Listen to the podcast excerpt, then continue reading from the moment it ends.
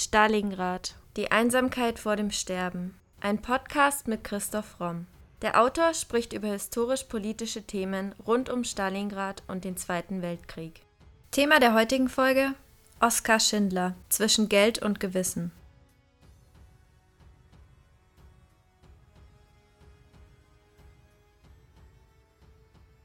Schindlers Liste. Der 1994 uraufgeführte Historien- und Kriegsfilm ist schon den meisten deutschen SchülerInnen ein Begriff. Regie führte dabei Steven Spielberg, der selbst erst ein Jahr nach Kriegsende zur Welt kam. Das Drehbuch schrieb Steve Salian, ein Amerikaner-Armenier, der auch für die Drehbücher von The Irishman, Exodus, Gangs of New York und Die Dolmetscherin verantwortlich ist. Die Romanvorlage, von der Salien dabei ausging, Schindlers Ark, stammt aus der Feder von Thomas Keneally, einem australischen Autor, der seine berufliche Karriere mit einem Priesterseminar begann. Der Film, mit Liam Neeson als Oskar Schindler, Ben Kingsley als versiertem Buchhalter Isaac Stern und Ralph Fiennes als Amon Goeth, erzählt die Geschichte eines skrupellosen Geschäftsmannes im Dritten Reich, der im Laufe der Zeit sein Gewissen entdeckt. Auch der reale Oskar Schindler machte eine solche Veränderung durch. Mieczysław Pemper, der Stenograf von Amon Goeth, beschreibt sie so: Das war ein moralischer Wandel, der sich in dem Mann vollzogen hat, als er sah, wie man die Menschen behandelt.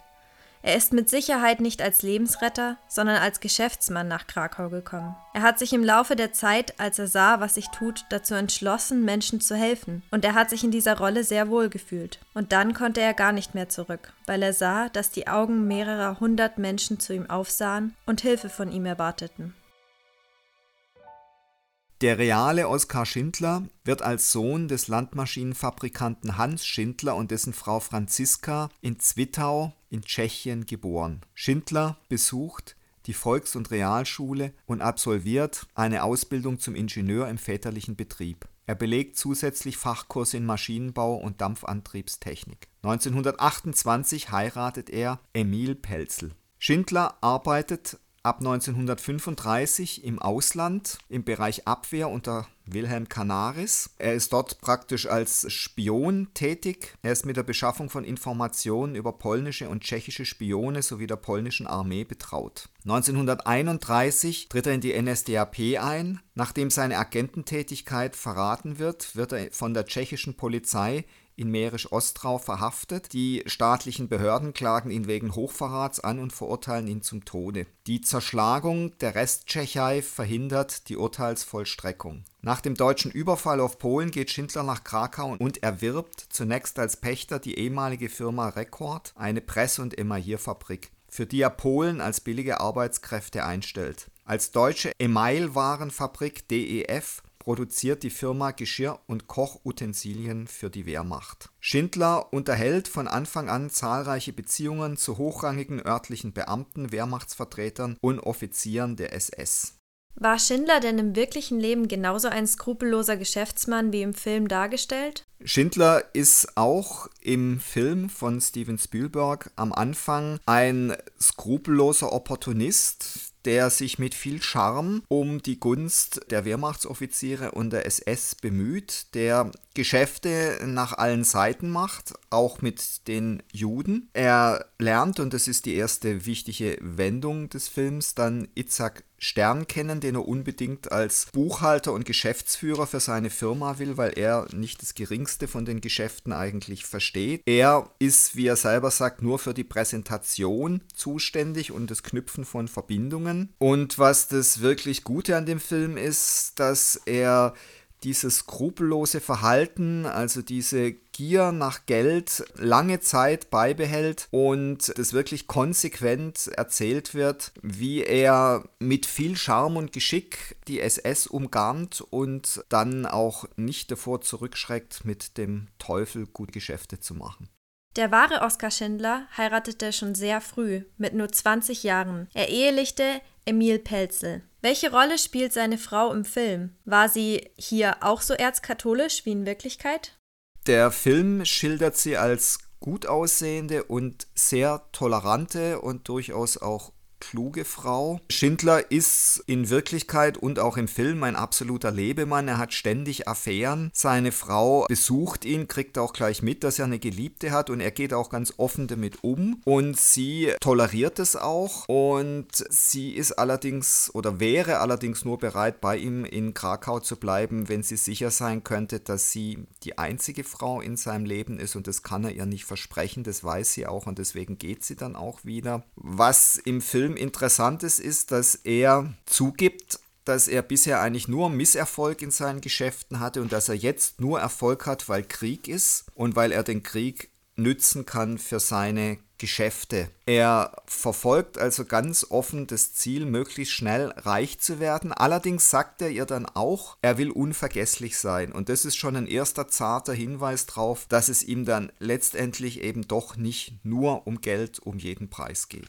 Doch nicht nur der Charakter von Schindlers Frau sieht im Film ein bisschen anders aus als in der Realität. Auch die Figur von Itzhak Stern ist höchstwahrscheinlich frei erfunden. Es gibt hierfür keine historischen Indizien. Doch im Film spielt Stern eine sehr wichtige Rolle. Ja, das Ende des ersten Akts besteht darin, dass Stern in einen Transport gesteckt wird, der nach Auschwitz fahren soll und äh, er dort mit Sicherheit vergast werden würde. Und Schindler rettet ihn, er holt ihn aus dem Zug raus, droht dabei mit seinen Verbindungen und kann dann tatsächlich diesen einen Mann retten, den er aber jetzt nicht rettet, weil er ihn so gern hat, sondern vor allem, weil es eben sein fleißiger, nützlicher Geschäftsführer ist. Und man sieht dann anschließend, dass die Koffer der ganzen Juden, die abtransportiert worden sind, ausgepackt werden von der SS und die Wertsachen aufgestapelt werden. Das ist ein sehr starkes Bild, das dann ein wenig darunter leidet, dass dann auch Goldzähne äh, schon aussortiert werden, wo man sich dann eben wirklich fragen muss, äh, wo sollen die herkommen? Die haben die mit Sicherheit den Leuten nicht vor der Abreise aus dem Kiefer gebrochen. Also das ist einer der Punkte im Film, wo Effekte Effekt vor Logik gestellt wird. Ungefähr zur selben Zeit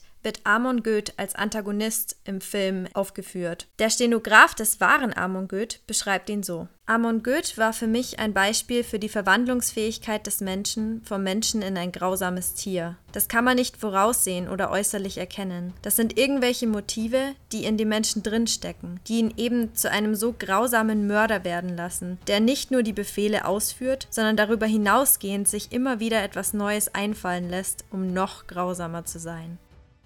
Wird Amon Goeth im Film genauso dargestellt?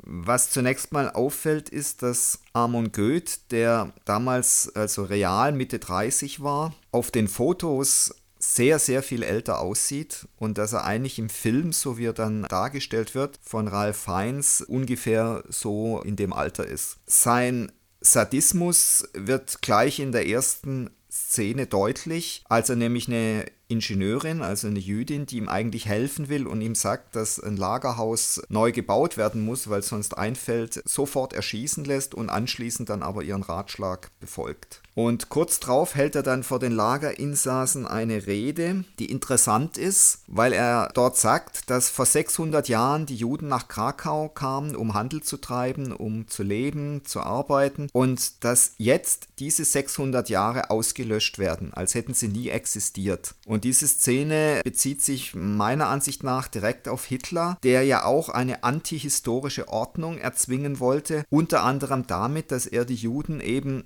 zur Rasse erklärt hat, was völlig irrational ist. Es ist genauso, als würde man sagen, die Katholiken sind jetzt eine Rasse. Und Hitler wusste das auch und hat eben ganz klar gesagt, dass er damit eine antihistorische Ordnung erzwingt. Und en Miniatur macht Goethe in dieser Szene genau dasselbe. Goethe war bereits zuvor einmal mit der Liquidierung eines Ghettos beauftragt worden, nämlich in Lublin. Dieses Schicksal stand jetzt auch dem Krakauer Ghetto bevor. Hier lebten 18.000 Juden in einer ummauerten Fläche von nur 600 auf 400 Metern. Gerade außerhalb dieser Mauern wurden Paraden und Feierlichkeiten abgehalten. Wie wird die Liquidierung des Krakauer Ghettos im Film dargestellt?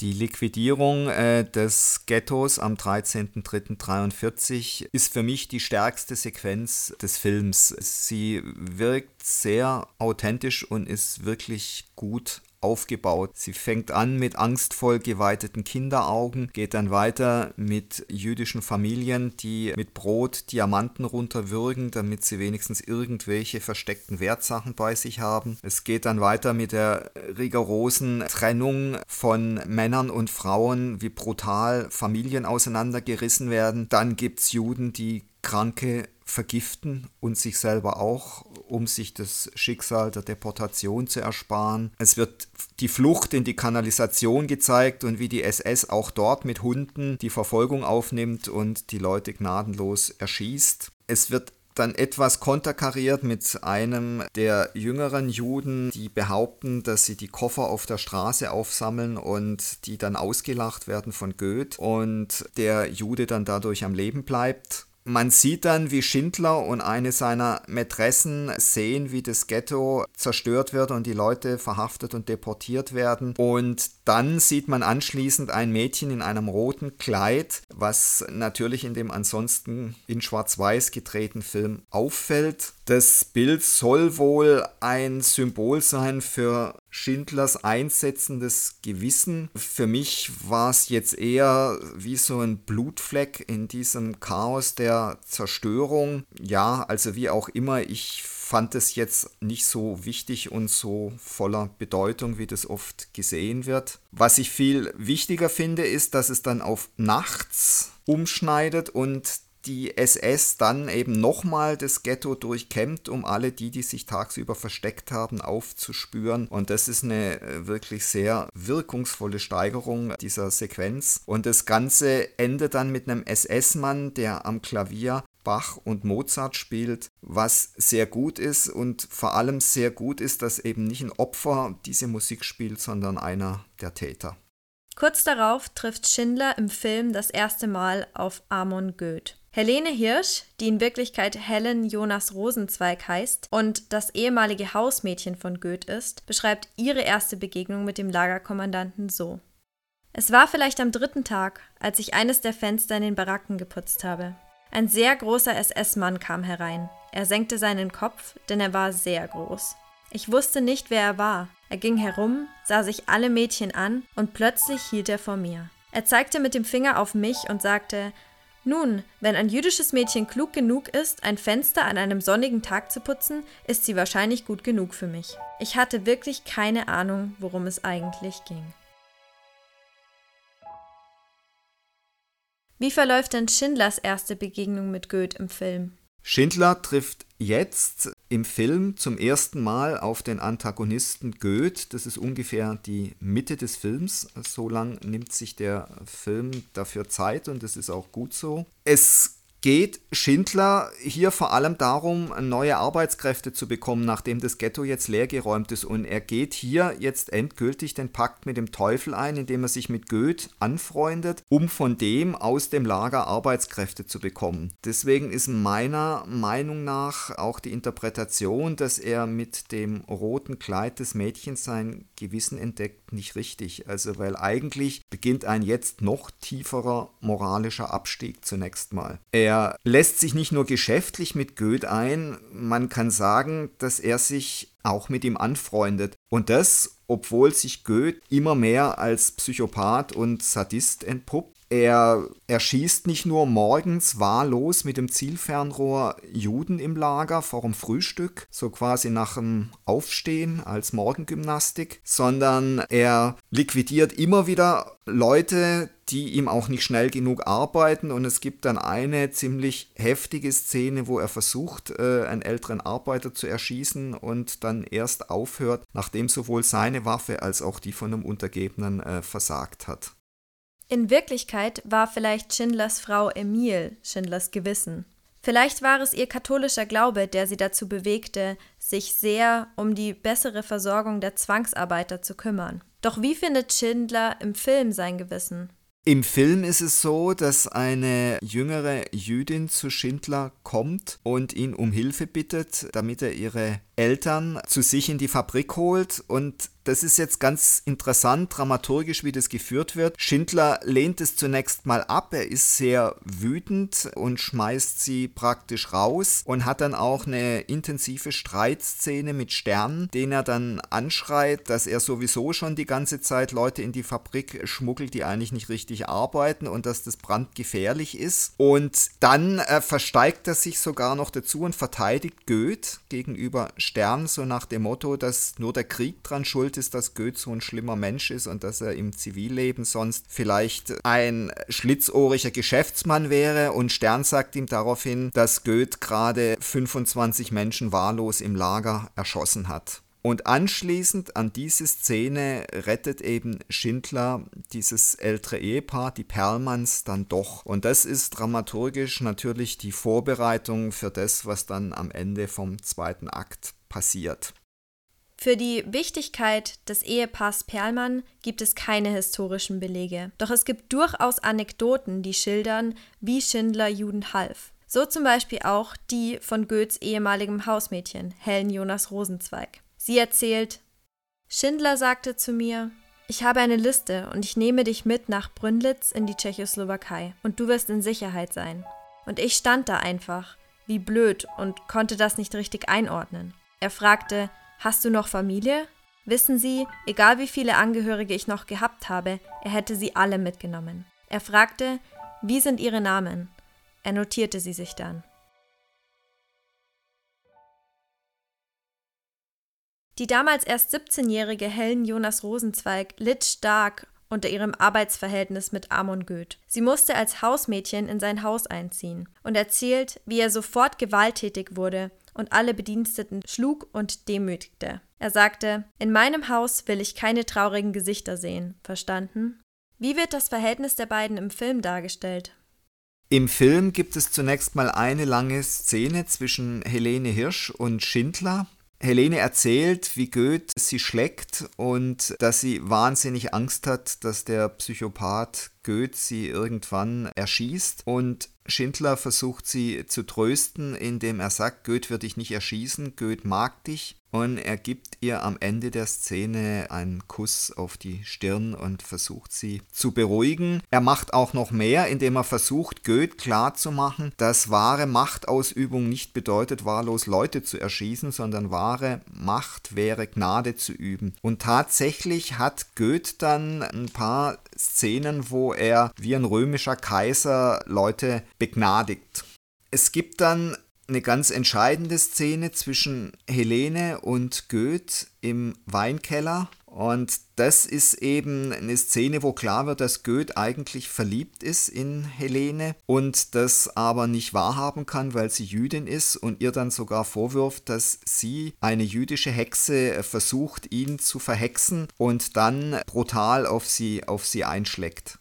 Historische Quellen beschreiben ein enges freundschaftliches Verhältnis zwischen Schindler und Goethe, das von gegenseitiger Abhängigkeit geprägt gewesen sein soll. Wie wird denn das Verhältnis der beiden im Film weitererzählt? Genauso und der Film findet dafür auch starke Szenen. Also einer der stärksten Stränge ist tatsächlich der zwischen Schindler und Goethe. Das Verhältnis der jüdischen Arbeiter, die bei Schindler beschäftigt sind, zu Schindler verbessert sich weiter und an seinem Geburtstag bekommt Schindler dann auch einen Kuchen überreicht von seinen Arbeitern und er küsst dafür eine der Jüdinnen auch. Das wird ihm beinahe zum Verhängnis. Er wird von der SS verhaftet, weil das eben Rassenschande ist. Das ist verboten. Und jetzt ist es dramaturgisch sehr interessant, weil Goethe verteidigt jetzt Schindler gegenüber der SS und sagt dem zuständigen Offizier, dass Schindler völlig unpolitisch sei, dass er einfach Frauen liebe und außerdem sei es so, das wisse er am besten, weil er täglich mit Juden arbeiten müsse, dass diese jüdischen Frauen oft was Magisches besäßen und tatsächlich, wenn man nicht aufpassen würde, einen verhexen würden. Gleichzeitig wird jetzt die Endlösung der Juden auch in Krakau äh, vorangetrieben und die Juden werden zunehmend und in noch höherem Maße nach Auschwitz transportiert und Schindler hat inzwischen so viel Geld gemacht, dass er sich eigentlich verabschieden könnte. Er kriegt jetzt aber mit, dass eben auch seinen Juden, den Juden, die er beschäftigt, die Vergasung droht und daraufhin marschiert er dann zu Goethe und besticht besticht den mit Diamanten, damit der ihm seine Juden überlässt. Und dann gibt es eben wieder das Leitthema des Films, der ja von Anfang an damit arbeitet, dass immer wieder Listen von Leuten gemacht werden. Jetzt gibt es eben die berühmte Liste, Schindlers Liste, wo alle Juden draufkommen, die gerettet werden. Und Höhepunkt ist, dass er es tatsächlich schafft, dass Goethe ihm auch seine Haushälterin Helene Hirsch überlässt für einen horrenden Betrag. Aber er kann ihn tatsächlich mit einem Spiel mit einem Kartenspiel davon überzeugen oder ihn dazu zu verführen, dass er ihm Helene Hirsch überlässt und die wird im Film auf diese Weise dann gerettet. Nach dem Krieg versucht das Ehepaar Schindler zu fliehen, doch der erste Fluchtversuch in die Schweiz scheitert. Sie landen zunächst in Konstanz, bevor sie nach Argentinien fliehen können. Dort leben die beiden von Unterstützungen der jüdischen Hilfsorganisation Joint. 1957 versucht Schindler nochmals in die BRD zurückzukehren, doch wirtschaftlicher Erfolg bleibt aus. 1963 gründen die von Schindler geretteten Juden den Oskar Schindler Fund, der Schindler im weiteren Verlauf seines Lebens über Wasser halten soll. Amon Goeth wurde 1946 zum Tod durch Erhängen verurteilt. Bei seiner Exekution im Krakauer Gefängnis musste das dafür vorbereitete Seil mehrmals gekürzt werden, da Goeth ein zu großer Mann war. Erst der dritte Anlauf der Exekution gelang. Goeths letzte Worte waren Heil Hitler. Ist das Ende der beiden im Film wirklichkeitsgetreu dargestellt? Das von Goethe ja, also es wird sehr kurz gezeigt und ohne das Detail mit dem zu langen Seil. Der Film verwendet einen gesamten dritten Akt darauf, Schindler jetzt als Überretter und als Engel quasi zu erzählen und das finde ich persönlich ziemlich redundant. Es wird zunächst erzählt, dass die eine Hälfte der Schindlerjuden, also die Frauen und Kinder, aus Versehen nach Auschwitz transportiert werden und er besticht dann wieder die SS mit Diamanten, damit die gerettet werden und er rettet dann auch noch die Kinder. Also das ist dann wirklich redundant und er gründet dann eben die Fabrik in seinem Heimatort in Tschechien und lässt dort Granaten herstellen und sorgt aber dafür, dass das ausnahmslos wertlose Granaten sind, was zum einen nicht sonderlich spannend ist und zum anderen auch unwahrscheinlich wirkt. Also je mehr er dann so zum Engel mutiert, umso langweiliger wird der Film und man hätte meiner Meinung nach, nachdem er Goethe bestochen hat, sehr viel schneller auf den dann starken Schluss wieder kommen können, wenn am Grab von Schindler die Steine hinterlegt werden von den Schauspielern und den Realpersonen gemeinsam. Das ist dann wirklich wieder ein starkes Schlussbild. Oskar Schindler ist definitiv eine ambivalente Figur, die im Laufe der Geschichte Nährboden für die verschiedensten Geschichten geboten hat. Ignaz Birnhack, der mit der Hilfe von Schindler überlebte, erinnert sich so an ihn. Oskar Schindler hat gelebt, wie man sagt, mit allen Knochen. Er hat gerne Frauen gehabt, er hat Geld geliebt, er hat geraucht und getrunken wie ein Schuster. Und trotzdem erinnere ich mich an ihn wie an einen Menschen mit viel Herz. Das war Folge 77 unseres Podcasts Stalingrad, die Einsamkeit vor dem Sterben. Vielen Dank fürs Zuhören. Wenn euch unser Podcast gefällt, würden wir uns sehr freuen, wenn ihr uns mit dem Kauf unserer Bücher unterstützt. Neben dem Historienroman Stalingrad, Die Einsamkeit vor dem Sterben, ist auch die Gesellschafts- und Mediensatire Das Albtraumschiff, Odyssee eines Drehbuchautors im Primero Verlag erschienen. Wie viele tausend Stalingrad-Zuhörer bereits bestätigen, es lohnt sich. Bei Fragen, Anregungen oder Kommentaren zu unseren Podcast-Folgen schreibt uns gerne auf Instagram unter primero-verlag oder per Mail an primero.primeroverlag.de.